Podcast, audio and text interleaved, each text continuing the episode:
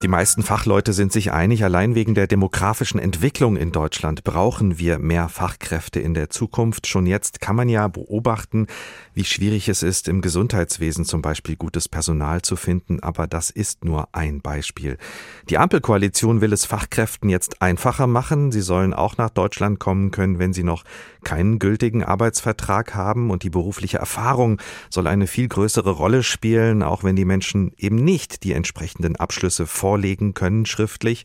Darüber wird die Ampel heute diskutieren und ein Eckpunktepapier formulieren. Herbert Brücker ist Migrationsforscher an der Humboldt-Universität in Berlin. Guten Morgen.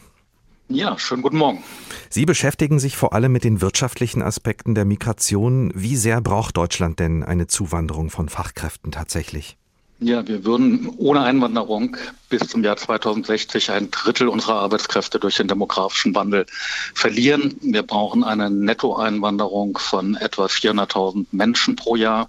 Das sind etwa 1,4, 1,5 Millionen Zuzüge, um das Arbeitskräfteangebot konstant zu halten. Auch dann altert die Gesellschaft immer noch. Also das ist im Prinzip das Minimum, was wir brauchen und dafür brauchen wir neue Regeln.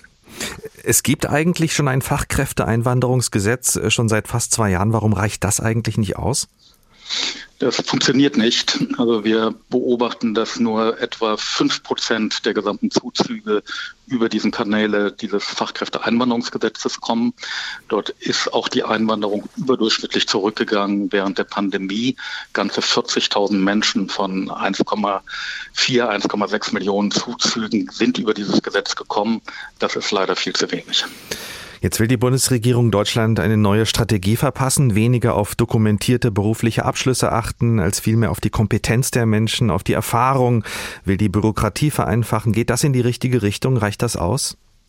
Ja, also ich glaube, der Gesetzentwurf geht klar in die richtige Richtung. Er ist etwas kompliziert. Der entscheidende Punkt verbirgt sich in der sogenannten zweiten Säule für die Einwanderung. Da dürfen künftig Menschen kommen, die eine qualifizierte Berufsausbildung haben, also ein landesübliches Zertifikat, aber sie brauchen keine Gleichwertigkeitsprüfung mehr mit deutschen Abschlüssen. Die ist sehr kompliziert und das entscheidende Hindernis für die Einwanderung. Was sie aber erfüllen müssen, sie brauchen eine Arbeitsplatzzusage und müssen ein Mindestgehalt von etwa 27.000 Euro im Jahr erzielen. Und das ist, glaube ich, eine sehr vernünftige Idee. Und ich glaube, der Kern, also das könnte die große Veränderung sein. Die anderen Aspekte wie das sogenannte Punktesystem, also die Kriterien, die es dort gibt für die Arbeitssuche, halte ich für etwas überschätzt. Das wird nur relativ geringe Wirkungen entfalten. Um das nochmal richtig zu verstehen, Herr Brücker, könnte man sagen, Deutschland muss komplett die Perspektive wechseln. Also statt die Menschen anklopfen zu lassen von außen, muss sich das Land eigentlich anstrengen, dass sie überhaupt Lust bekommen, hier bei uns zu arbeiten. Ja, das ist so. Also wir stehen weltweit im Wettbewerb um qualifizierte Fachkräfte. Wir haben ein sehr kompliziertes Bildungs- und Ausbildungssystem. Das ist weltweit fast einmalig und zu erwarten, dass die Menschen exakt die gleichen Qualifikationen mitbringen, ist unrealistisch. Dann gehen die Länder in die USA, nach Großbritannien, nach Frankreich, in andere Länder, wo sie das nicht müssen oder nach Kanada. Und dann verlieren wir in diesem Wettbewerb um die Fachkräfte und das können wir uns vor dem Hintergrund des demografischen Wandels nicht leisten. Was genau, wenn Sie ein, zwei Beispiele nennen können, machen denn andere Länder besser und was können wir lernen? Ja, also der wichtigste Punkt ist aus meiner Sicht in der Tat die Anerkennung der beruflichen Abschlüsse. Das ist bei uns die größte Hürde und das gibt es in Einwanderungsländern wie Kanada, die haben das gar nicht. Da genügt ein landesübliches Zertifikat.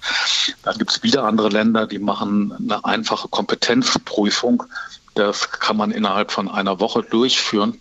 Also so macht das zum Beispiel Norwegen. Und da geht es nicht mehr darum, dass ein Beruf exakt identisch mit einem deutschen Beruf ist, sondern man überprüft allgemeine Kompetenzen, also ob die Menschen qualifiziert sind, in einem sehr vereinfachten digitalen Verfahren. Das wäre im Prinzip so die Alternativen, die so auf dem Markt sind. Und wie gesagt, da geht jetzt die Bundesregierung einen Schritt in die richtige Richtung.